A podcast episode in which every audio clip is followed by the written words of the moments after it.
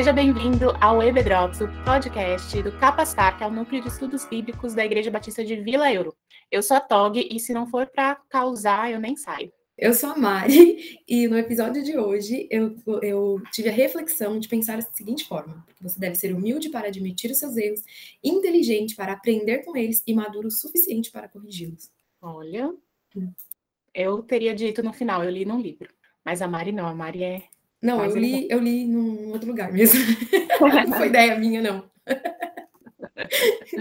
Bom, hoje, uh, quem está acompanhando o, o, podcast, a gente está falando sobre o livro de Atos. Já estamos bem avançados, a gente está usando o livro Atos para você como nosso direcionador, do Albert Müller. Eu nunca sei falar o nome dele. E a gente já está no segundo livro, já está no capítulo 18 e 19 de Atos. Gente, é muita coisa, acontece muita coisa cada, cada capítulo de Atos. Então, vem com a gente, presta atenção que a Mari vai começar lá no capítulo 18. Então, nesse momento da história, né, estávamos falando sobre Paulo ainda, e Paulo, nesse momento da história, ele deixa, ele sai de Atenas, né, e ele se dirige para Corinto. Lá em Corinto, ele vai encontrar um casal, né, uma família, é, que se chama Áquila e Priscila. Quem são e e Priscila são judeus refugiados e, esse, e eles tinham sido expulsos de Roma, é, porque estava acontecendo ali, né? É, é, Cláudio estava com esse movimento ali que ele estava expulsando, botando para correr, tocando terror mesmo nos judeus que estavam em Roma. Então, é, Aquila e Priscila eles fogem, né, em direção a Corinto. E ali eles se encontram com Paulo, né? E Paulo, nesse momento, ele vai trabalhar com Priscila e Áquila, porque eles também trabalhavam fazendo tendas. Nesse período, Paulo ele trabalhava, né, naquele, como diz assim, no nosso calendário atual, né, de segunda a sexta, então de sábado, que era o seu dia de folga, Paulo aproveitava era e CLT. Ele... Oi? Ele era, era CLT. CLT, exatamente, oito horas de trabalho por dia. É, e de sábado ele ia pregar na sinagoga. E ele pregava não só para os judeus, mas ele pregava também para os gregos ali na sinagoga. E depois de um tempo que Paulo passou ali pregando, é, vai ao encontro dele Silas e Timóteo. E quando Silas e Timóteo chega até ali, eles possivelmente levam uma renda, né, para o sustento deles. E aí Paulo ele vai parar de trabalhar com, com Aquila, e Aquila e Priscila. Aquila foi cruel, né? Com Aquila e Priscila. E ele começa a se dedicar exclusivamente à pregação da palavra, à pregação do evangelho. E ele começa testemunhando aos judeus que Jesus era o Cristo. E com isso, isso vai ferir o orgulho dos judeus, obviamente, né? Então, os judeus eles começam a se revoltar contra Paulo e, e contra mesmo aquilo que ele estava falando, não acreditavam no que Paulo falava, se levantavam contra ele e Paulo simplesmente ele abre mão, ele fala, olha, sacode a roupa dele aí e fala, ó, vocês são responsáveis pela própria destruição de vocês. Então, ó, eu lavo as minhas mãos, né? Sacode a, a, o pó da roupa, que era um ato que eles tinham como simbolizando isso que esse, essa parte de lavar as mãos, né? Abro mão de vocês, vocês que pensem aí no que vocês querem fazer. Vocês agora têm consciência do que é certo, do que é errado, e vocês são responsáveis pela própria destruição de vocês. E a partir daquele momento ele decide pregar para os gentios. E entre esses gentios ele prega para Crispo, que é o líder da sinagoga naquele momento, né? E tanto ele como toda a sua família, ele vai se converter acreditando, crendo no Senhor Jesus Cristo como Salvador. E muitas outras pessoas ali em Corinto também se convertem através da pregação de Paulo. E só que aquela perseguição a gente vê acompanhando, vem acompanhando em todo o livro de Atos, na história de Paulo, aliás, até bem antes de Paulo, Paulo era um dos que faziam isso, que tinha muita perseguição aos cristãos, né? Aqueles que pregavam a respeito de Jesus Cristo, a perseguição era muito intensa. Paulo conhecia de perto essa perseguição do, dos, aos cristãos, aliás, ele praticava essa perseguição aos cristãos, né? E para que Paulo permanecesse firme, acredito eu, né? Que para que Paulo permanecesse firme ali na fé, permanecesse firme no seu propósito, não desistisse daquilo que ele foi chamado para fazer, em uma noite, uma determinada noite, o Senhor, o próprio Senhor, o próprio Deus, vai aparecer numa visão para Paulo, falando: Paulo, não tenha medo, tá? Eu estou com você em tudo que você fizer. Então, permanece firme, permanece firme, constante, sempre abundante, né? Como fala por aí. Então, Paulo, ele permanece ali em, em, em Éfeso, né? Por, desculpa, em Corinto por mais ou menos um ano e meio. Ele fica ali e ele começa a pregar e ele vai falando a respeito de Jesus Cristo.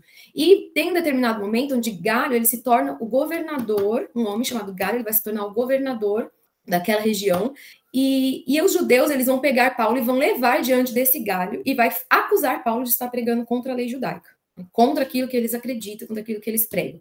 Só que Galho fala, meu, para mim isso não tem importância nenhuma. Se vocês estivessem falando que ele está trazendo um problema sobre a lei, um problema é, é, que vai me afetar, afetar o meu governo, ok, mas isso aí é coisa que vocês pregam, é a lei de vocês, então vocês que resolvam entre vocês o que vocês estão achando ruim e vocês resolvam com ele. E ele não quer nem saber. E aí, além de não querer saber, ele ainda expulsa todos eles do tribunal. Fala, isso não é problema meu, vazam todos daqui, né? Só que a revolta dos judeus ali contra Paulo é tão grande, Paulo é, possivelmente, acho que a vontade deles ali era de destruir Paulo, de acabar com Paulo e fazer com Paulo o que fizeram com Jesus Cristo, né? Crucificar mesmo Paulo ali, detonando ele. E por causa disso, como eles não poderiam fazer nada contra Paulo, eles pegam Sótenes, que é um líder da sinagoga naquele momento, e espanca Sótenes. Acredito eu, né, pelos relatos que vem a história, entender, dá pra gente entender que era como um ato mesmo de revolta, de vingança, por causa do que eles estavam fazendo. Por causa de, de Galho não ter feito nada contra Paulo. Mas isso não faz com que Paulo desista. Paulo permanece firme no propósito dele. Paulo tinha visto o Senhor. Então, isso possivelmente fortaleceu e muito o ministério de Paulo para que ele permanecesse firme nos seus propósitos, firme naquilo que ele precisava fazer. E aí Paulo, ele, então, ele começa a viajar, ele vai é, viajando por diversas regiões, né? E ele vai para Sencreia, depois ele vai para Síria, e com isso ele vai levando Priscila e Áquila com ele, e ele deixa Priscila e Áquila em Éfeso, Tá? E lá ele continua viajando por várias regiões, e assim como já foi falado em episódio, episódios anteriores, ele não só vai para pregar a palavra, mas ele também vai para fortalecer os discípulos que já existiam, que já habitavam naquelas regiões. É, falando, é, trazendo essa história de Paulo, esse momento da vida de Paulo, é, eu aprendi, né? Eu aprendi, né, com a leitura do livro que a gente tem estudado, é, e separei aqui três pontos importantes que esse capítulo 18 traz para gente. Dois deles a respeito da vida de Paulo, e um deles a respeito da vida de um outro cidadão que aparece aí no capítulo 18, que é Apolo, que tem um papel assim extraordinário e que a gente conhece pouco, porque Paulo Paulo para os cristãos é o cara, né? Então, assim, é o exemplo de pessoa, de, de missionário, achei, né? Achei que você ia falar de Priscila. Poxa vida. O ah, primeiro podcast com duas mulheres falando de uma. Cadê? Vamos falar de Priscila. Brincadeira. Não, vou falar da Priscila e do Aquila e o papel importante que eles exerceram aí em relação ao que Apolo faz. Eles têm tarefa fundamental aí também. Ela não vai ficar de lado, não. Então, assim, mas o terceiro ponto que eu vou trazer, vou trazer dois pontos falando a respeito de Paulo, que o autor nos mostra no livro, e mais um ponto falando sobre Apolo, né? Que foi esse homem aí que trouxe um exemplo é, de, de humildade, um exemplo de cristianismo, né? Que a gente vai tirar uma lição aí com ele, e não somente através da vida dele, mas como a Toque falou, também através de Priscila e Áquila aí nessa questão, que exercem um papel fundamental nesse. É um conjunto né, das ações, tanto de Apolo quanto de Priscila e de Áquila. Um, uma ação sem a outra não funcionaria. Né? Então, a primeira lição que o autor traz para a gente é sobre uma devoção peculiar. Né? Ele mostra que a, a Fidelidade, quando o evangelho ele é pregado de uma forma fiel às escrituras, ele vai trazer um clima hostil, ele vai trazer no mundo, ele vai causar um, uma movimentação que vai fazer com que as pessoas se revoltem contra aquilo. Né? Então, quando o evangelho ele é pregado na sua íntegra, com fidelidade ao que a palavra diz, ele vai fazer com que as pessoas, o mundo, se revoltem contra aquilo que está sendo falado. E a gente percebe isso em vários relatos da Bíblia através de Jesus Cristo, através de Timóteo, através de Paulo, a gente vê como o, o, o povo, as pessoas, se levantavam contra aquele que pregava o evangelho com é, fidelidade, né? E o que Deus quer com isso, né? Ele deu, Deus quer que essas dificuldades é, não nos atrapalhem, não nos impeçam de pregar o evangelho. Por isso que ele apareceu para Paulo falando que estava com ele, para permanecer firme. Deus quer que esse, que essas provações, que essas dificuldades nos direcione até a sua graça e a sua misericórdia. Faça com que a sua graça e a sua misericórdia é, seja exposta em nossa vida, de, que a gente viva isso na integridade, na dependência total do Senhor. Então, essa é uma devoção peculiar, aquilo que a gente, é, a fidelidade que nós temos, a devoção que temos ao Evangelho, ela vai provo deve provocar em nós é uma dependência total da graça e da misericórdia de Deus.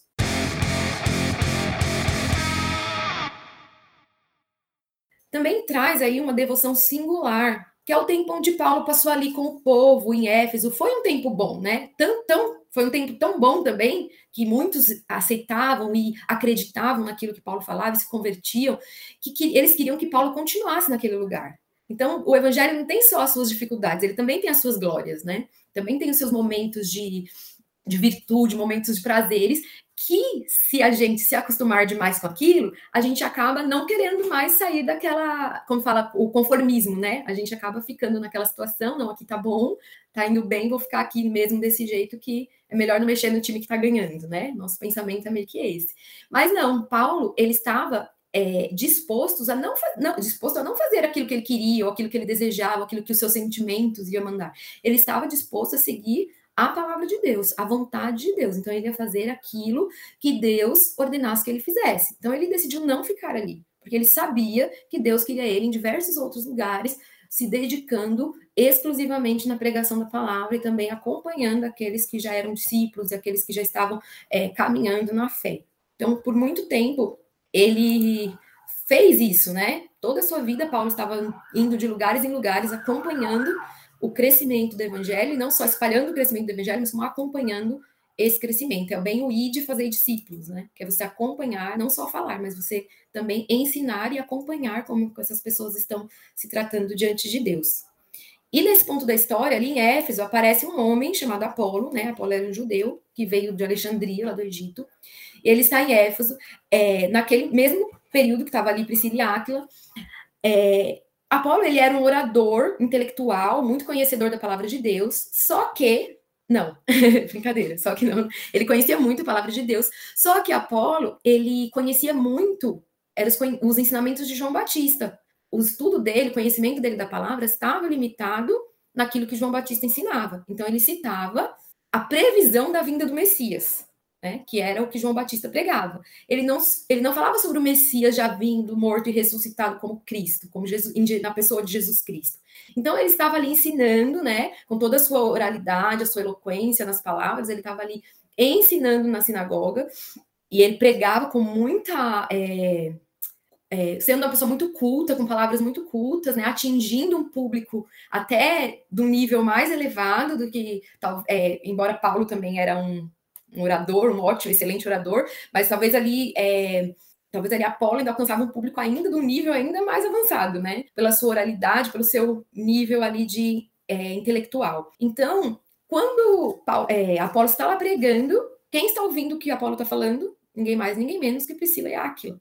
E aí o que, que eles fazem? Opa, peraí, tem alguma coisa faltando aí para complementar esses ensinamentos. Tem alguma coisa aí que não está bacana. E quando Priscila e Aquila eles percebem que isso está acontecendo, eles decidem né, corrigir, conversar com Apolo. E diferente né, do que a gente vê em muitos lugares por aí, Priscila e Aquila, eles não chegaram diante de Apolo com soberba, eles não chegaram diante de Apolo taxando ele de, de herege no Facebook, taxando ele de, é, de pregar ensinamentos é, incompletos a respeito da palavra de Deus. Não, eles chegaram com humildade diante de Apolo, né?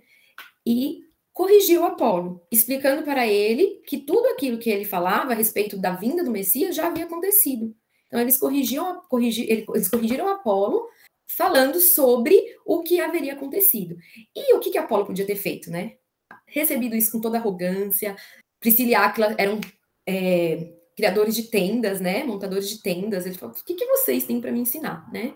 Apolo podia, assim, menosprezar é, Aquila e Priscila de diversas formas, né? Então, pelo contrário, né, a gente vê na história que Apolo ele vai receber aquilo com humildade, ele vai aceitar aquela correção, ele vai aprender com Priscila e Áquila, que traz ensinamentos preciosos sobre o que era o verdadeiro evangelho, sobre boas, as boas novas do evangelho. O próprio a, Bíblia, o texto não fala sobre isso, mas imagino eu que o próprio Apolo, quando ele ouve a respeito que o Messias já veio, imagino eu como o coração de Apolo não deve ter sentido de alegria, deve ter sentido de regozijo em saber que Jesus já estava ali, que a promessa já tinha sido cumprida e que eles estavam vivendo e sendo testemunhas de Jesus aqui na terra, da promessa que foi cumprida aqui na terra. Então ele recebe isso com muita sabedoria, essa correção, com muita humildade, diferente assim é, do que nós é, vemos hoje nas igrejas, por exemplo, né? É, muitas vezes nas igrejas acontecem dois tipos de erros. Primeiro é quando a gente não tem coragem, a coragem de Aquila e Priscila. A coragem, a humildade e a sabedoria, não é nem só a coragem, né? É, Aquila e Priscila, eles se apresentam aí com uma coragem, com uma humildade, com uma sabedoria que a gente pouco vê hoje no, no cristão, que a gente deveria ver com mais evidência, com mais frequência no cristão, que é de corrigir o outro em amor, que é de corrigir o outro sabendo o momento certo de falar, a forma certa de falar, e como, é, como falar. Né? E, a, e eu tenho certeza que foi por causa disso que Apolo recebeu com humildade também. Que possivelmente, se eles não tivessem chegado é, com humildade em amor, ele não teria recebido assim, talvez, né? E muitas vezes a gente vê tanto esse erro de nós cristãos é, estarmos presenciando erro, pecado, que no caso do Apolo não era nem o pecado, era falta do conhecimento, mas muitas vezes a gente vê isso dentro das nossas igrejas, e ao invés da gente ir corrigir o irmão em amor, como a Bíblia fala para a gente fazer, a gente fala mal, a gente critica, a gente atira pedras, né? Achando que a gente não tem pecado. Mari, e... ah, Oi. Mas como, como você falou mesmo, é, tem muita questão da motivação de Acre e Priscila, né? Ah, esses dias eu, eu falei com uma pessoa que estava brava, ai, cadê tal pessoa fazendo isso? Porque na hora de falar, fala, e na hora de é, fazer, cadê? Não aparece.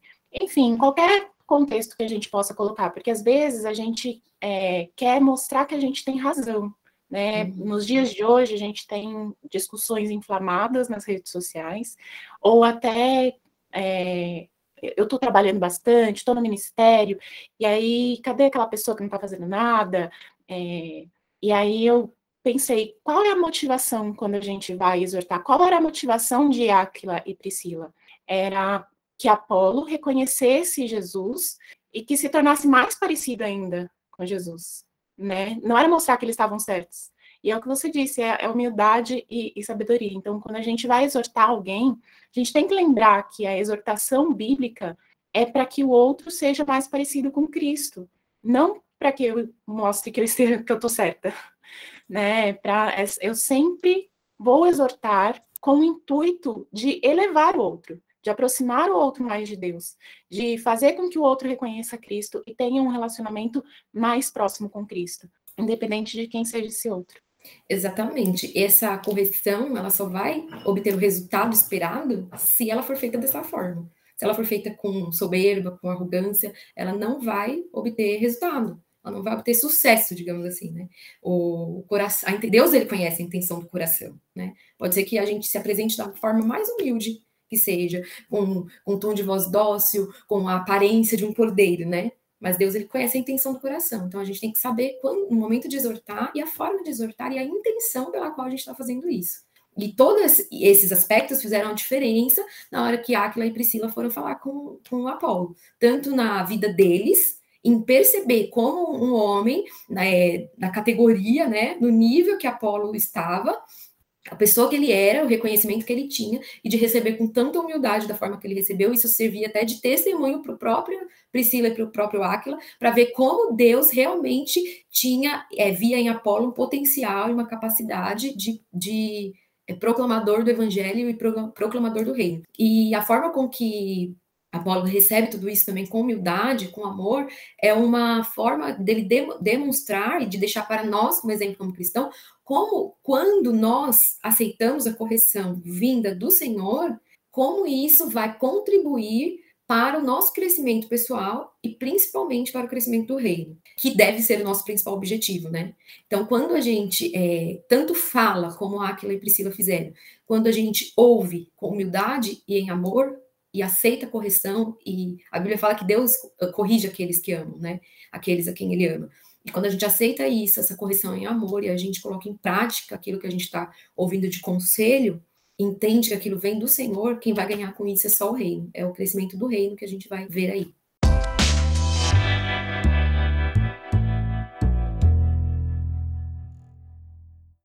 Bom, aí a gente entra no capítulo, no capítulo 19, Paulo, ele está iniciando a terceira viagem dele, terceira viagem missionária, ah, no caminho para Éfeso, ele encontrou alguns discípulos e aí ele perguntou se eles conheciam o Espírito Santo, já que eles eram né, discípulos do caminho.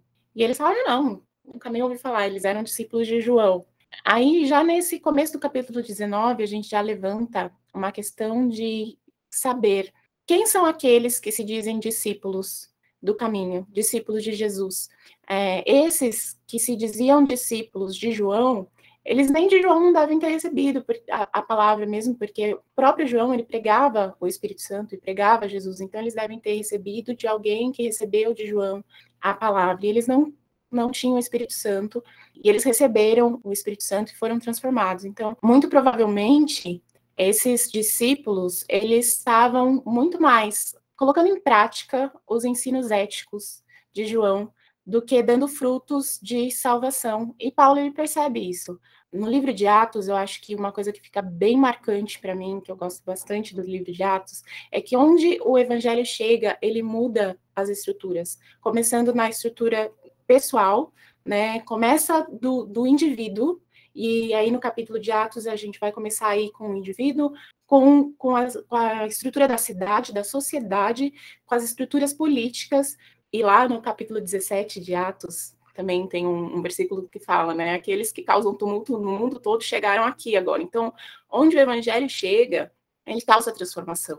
A partir do indivíduo, e aí no começo do capítulo 19 a gente vê no indivíduo, nos discípulos, e aí vai vai acrescendo na, na cidade, no, na sociedade, na política.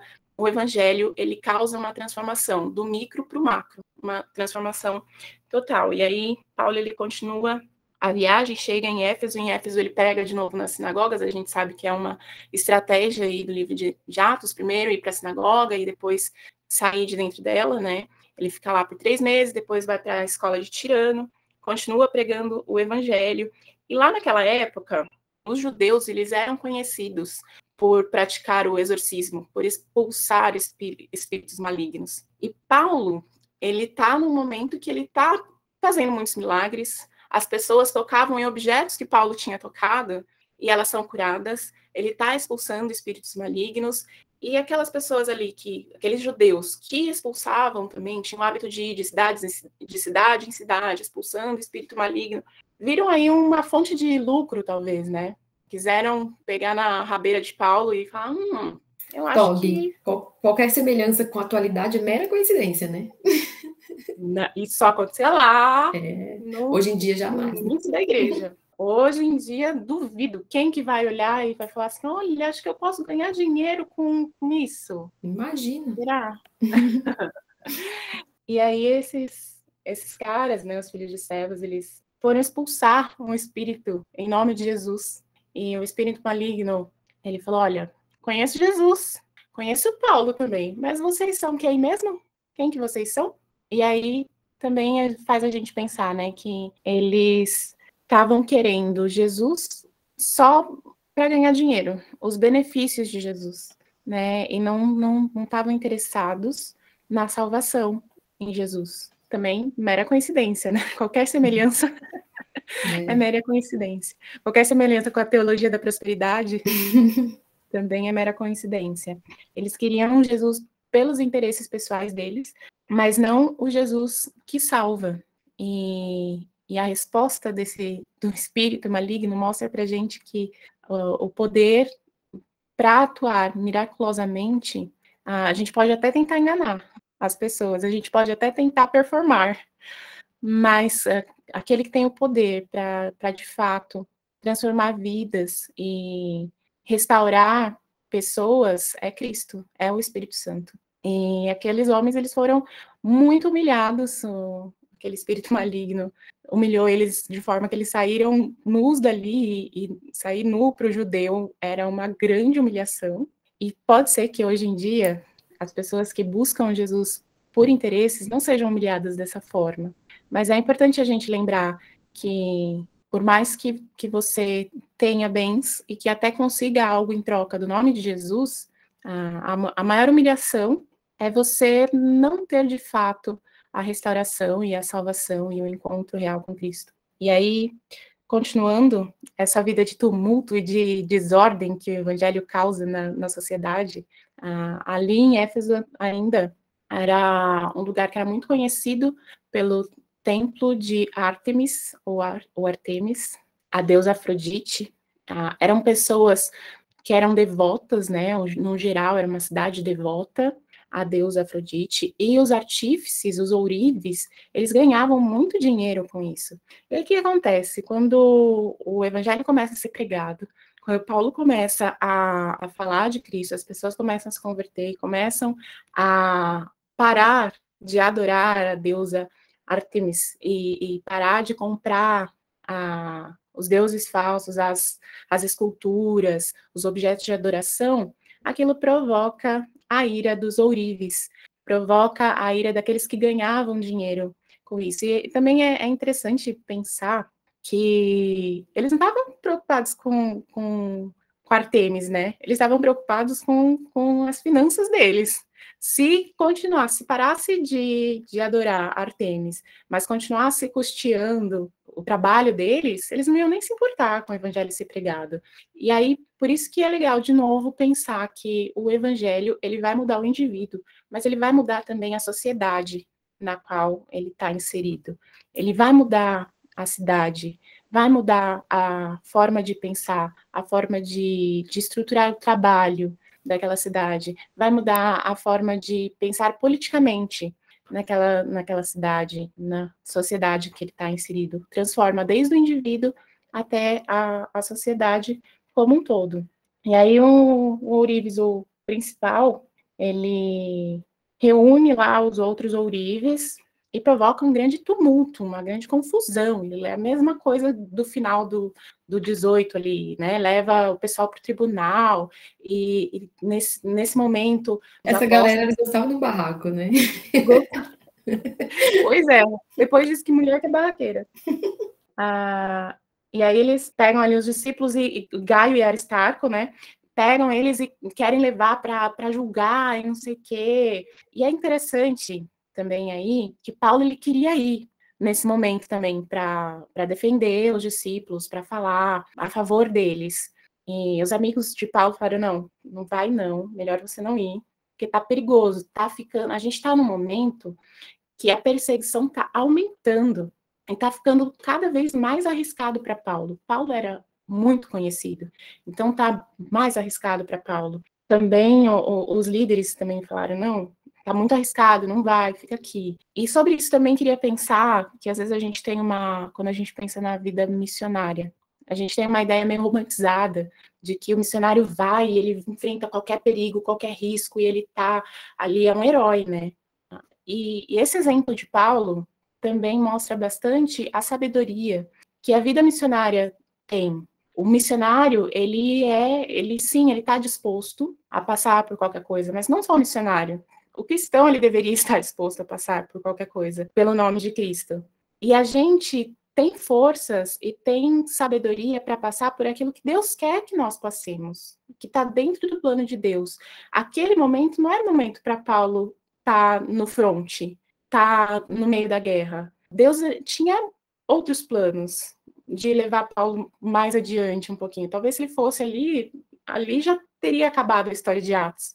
Mas não, é, o plano de Deus é que, que ele fosse mais para frente. Então, queria pensar nessa ideia romantizada que a gente tem e, e também ligar com aquilo que você falou lá da, da devoção, né? Que é, tem a, a, questão de deixar sua casa, de deixar seu lugar, deixar seu país, mas chega um momento que está gostoso ali também para o missionário. Então, não é um sofrimento, o serviço missionário, porque eu acho que a gente, na igreja, a gente ainda tem essa visão, que é sofrido, que é, ai, que o missionário sofre. Não, ele, ele chega um momento que o país que ele está se transforma na casa dele. E, e, tem essa visão da igreja não só que ele deve, que é sofrida a vida dele, como muitos acham que ele tem que sofrer mesmo. Quando fala, ah, ser missionário na Europa é Exato. é fácil, não sei o quê. Então, não conhece a realidade espiritual daquele Exato. Lugar. Exato. E aí tem a, a questão da sabedoria de que tem momentos que o missionário ele não vai ser posto à, à, prova. E a gente tem o Afeganistão. Teve,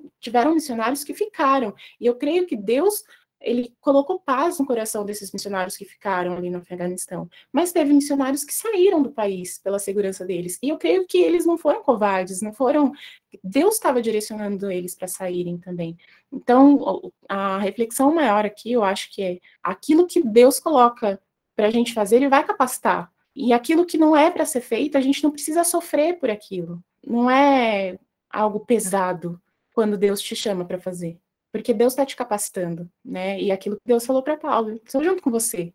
Não era pesado, porque Deus estava junto com ele, e era aquilo que ele tinha sido chamado a fazer. Se está pesado e eu não estou agradando, a minha motivação está mudando, e tá, será que é isso que Deus me chamou mesmo para fazer? Será que ele não está me chamando para ir para outro lugar, ou, ou, mudar de rumo, ou enfim? Não que sempre vai ser gostosinho, né?